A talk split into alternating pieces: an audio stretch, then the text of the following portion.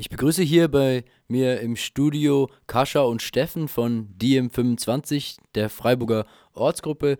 Und ihr veranstaltet hier am Wochenende, am Samstag, am 10. November, die Freiburger Version des European Balcony Projects, des europäischen Balkonprojektes. Vielleicht könnt ihr mir kurz erzählen, worum geht es da eigentlich? Ja, hi Tobi. Ähm, das European Balcony Project ist ein Projekt, das ähm, europaweit ähm, ausgerufen wird. Das ist äh, ein Projekt des European, Balcony, äh, des European Democracy Labs.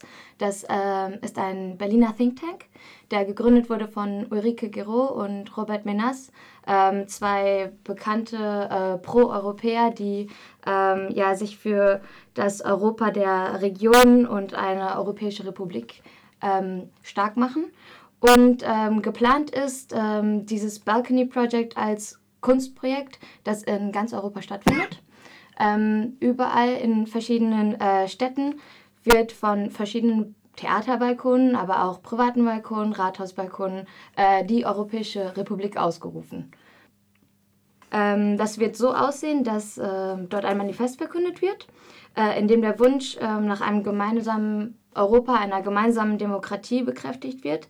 Ähm, dann diese Demokratie sehen wir momentan nicht so ganz gegeben. Die Entscheidungen, die in der EU getroffen werden, zum Beispiel, reflektieren eher die Interessen Einzelner ähm, und nicht die Interessen der europäischen Bürgerinnen und Bürger. Dementsprechend gilt es, die Forderungen klarzustellen ähm, für ein dezentrales äh, und demokratisches und bürgerzentriertes Europa ähm, und das Ziel ist einfach, die Debatte für ein ähm, alternatives Europa anzufachen und die Leute ähm, ja, darauf aufmerksam äh, zu machen, dass sich etwas bewegt. Und deswegen ähm, sind wir von DiEM 25 auch dabei. Bei den kommenden Europawahlen tritt DiEM 25 auch mit an. Diese Veranstaltung jetzt am Wochenende, ist das Wahlkampf für euch? Hi Tobi, Steffen. Ähm, das ist ähm, noch kein Wahlkampf. Nee, unser Wahlkampf, äh, der, der äh, kommt erst noch.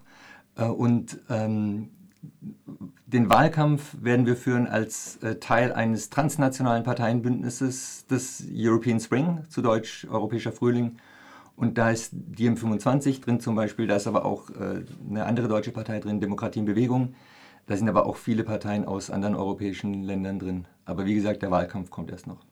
Die Ausrufung der Europäischen Republik jetzt am Wochenende ist, so heißt es auf der Website vom European Spring Project, angelehnt an die Ausrufung mehrerer Republiken im Jahr 1918, zum Beispiel in Bayern, Weimar oder Österreich. Inwiefern seht ihr euch denn in einer historischen Kontinuität oder in, was ist die Verbindung zu diesen Republikausrufungen vor 100 Jahren?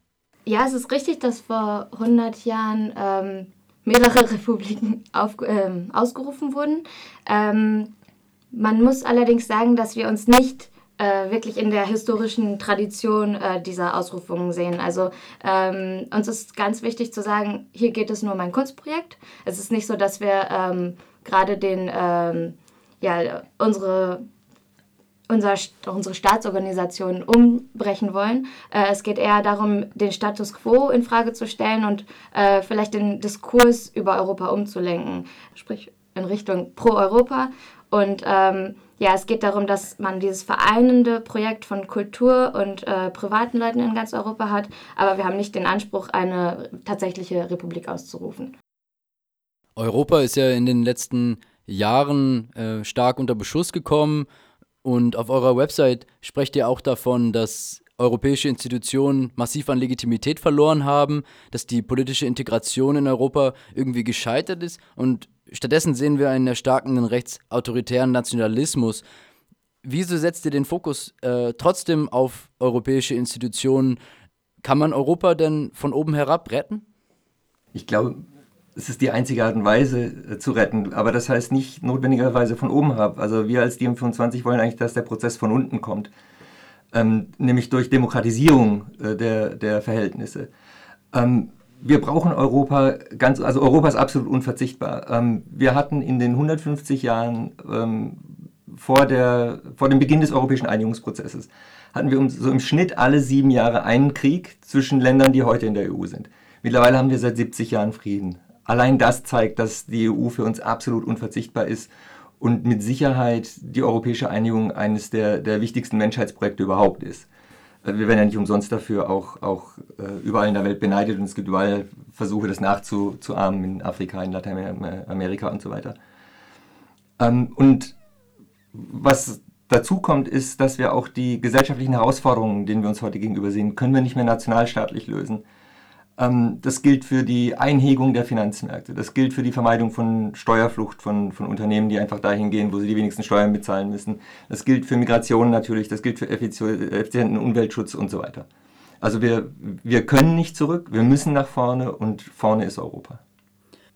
Ihr sprecht jetzt von Europa als friedenstiftendes Projekt.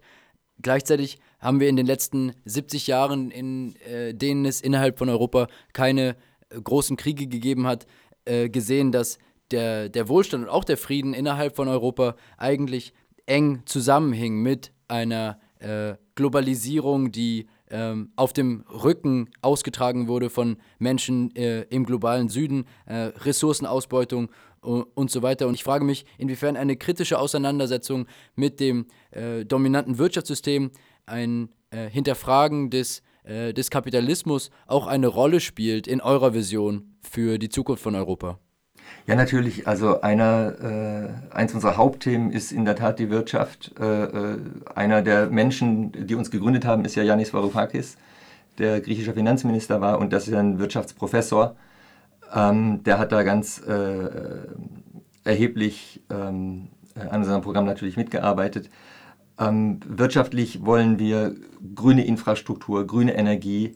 Wir wollen die Ökonomie ähm, stabilisieren, unter anderem auch durch die Einhebung der Finanzmärkte, das hatte ich schon erwähnt. Wir wollen europäische Mindestlöhne in vernünftiger Höhe, regional angepasst, also nicht überall dasselbe, aber ähm, Löhne, von denen man leben kann. Ähm, in unserem Programm haben wir eine Arbeitsplatzgarantie, äh, die Leuten dort, wo sie leben, äh, eine Jobgarantie verschafft, dass Leute nicht mehr in Europa rumreisen müssen, ihre Familien verlassen, um allein nur um, um sich und ihre Familien äh, ernähren zu können. Ähm, wir wollen auch eine ähm, sogenannte universelle Basisdividende äh, wo die Menschen an den ähm, Gewinnen der äh, Automatisierung der künstlichen Intelligenz beteiligt werden. Denn die Automatisierung, die künstliche Intelligenz ist ja auch das, was in, in naher Zukunft zu, immer mehr zu, zu ganz starkem äh, Verlust an Arbeitsplätzen führen wird und dafür muss man irgendeinen Ausgleich schaffen. Das machen wir also mit unserer universellen Basisdividende. Also wir haben äh, ein sehr ähm, ähm, komplexes und, und umfassendes Wirtschaftsprogramm. Du sprichst gerade von so einer Art Wohlfahrtsmodell für Europa, also auch von einer gerechten Verteilung des Wohlstands. Ich frage mich da so ein bisschen, wer darf da eigentlich mitmachen? Also wer darf eigentlich teilhaben? Und damit komme ich zu meiner nächsten Frage. Äh, in dem Aufruf für nächstes Wochenende steht geschrieben, von der Anerkennung der historischen Schuld Europas an globaler Ungerechtigkeit und dementsprechend auch eine, eine Verantwortung, die gesehen wird äh, gegenüber globalen Migrationsströmen und es wird gesagt, alle, die wollen, äh, dürfen kommen und Europäerin sein. Ich frage mich, was ist es denn, äh, eine Europäerin, ein Europäer? Du hast schon richtig gesagt, ähm, es geht darum, dass man Europäerinnen und Europäer nicht dadurch definiert, ähm, dass sie in Europa geboren sind ähm, und deswegen ähm, eine europäische Staatsbürgerschaft haben oder eine Staatsbürgerschaft eines europäischen Landes, sondern es geht wirklich darum, ähm, ja, dieses Prinzip solidarisch auszulegen und zu sagen, ähm, diejenigen, die sich in Europa befinden, ähm, die hier wohnen, äh, gehören ganz klar mit dazu und haben ganz klar auch ähm, äh, das Recht mitzuentscheiden, wie, äh, wie es in Europa weitergehen soll. Dazu gehört natürlich die Migrationsfrage, ähm, die momentan sehr diskutiert ist und die auch nicht einfach ist, auch äh, für Diem natürlich nicht. Aber ähm, ja, wir sind uns sehr einig, dass ähm, wir dort einen äh, sachlichen Diskurs haben wollen in einer Zeit, in der es momentan äh, sich viele in diesem Thema in Emotionen verrennen. Ähm, es geht darum, dass wir ähm, ja, ein offenes Europa haben, dass wir eine Forderung haben nach einem paneuropäischen gemeinsamen Asylsystem.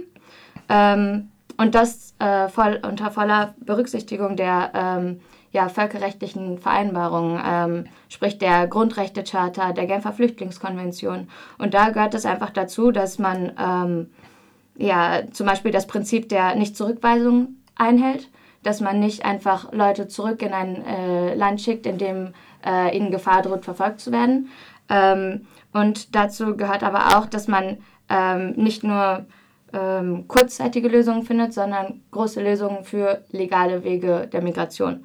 Ähm, Migration ist aus unserer Sicht eine Chance, äh, die Europa nutzen muss und ähm, auch kann.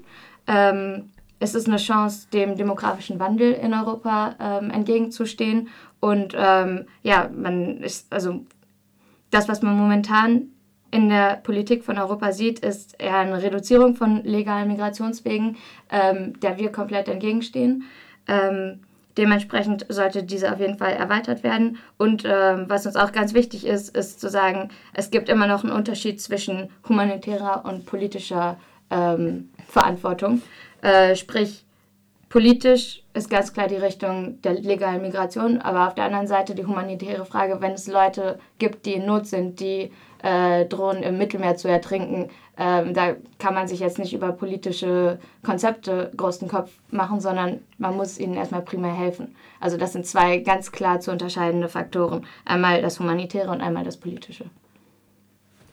Dieser Vision von Europa findet am Samstag ähm, eure Ausrufung der, auch wenn nur Kunstprojekt, aber eure Ausrufung der Europäischen Republik statt. Wo, äh, wo genau und wann genau ähm, findet das statt? Es geht um 16 Uhr am Samstag los und zwar vor dem Stadttheater. Da ähm, wird die Republik auf dem Balkon ausgerufen durch professionelle Schauspieler und äh, wir sind dort auch zu finden und äh, werden ja gerne dabei sein, um mit in den Diskurs und mit in die Debatte mit allen ähm, ja, Bürgerinnen und Bürgern zu treten, die Lust haben, mitzudiskutieren. Kascha und Steffen, vielen Dank, dass ihr da wart und viel Spaß am Wochenende. Dankeschön. Danke.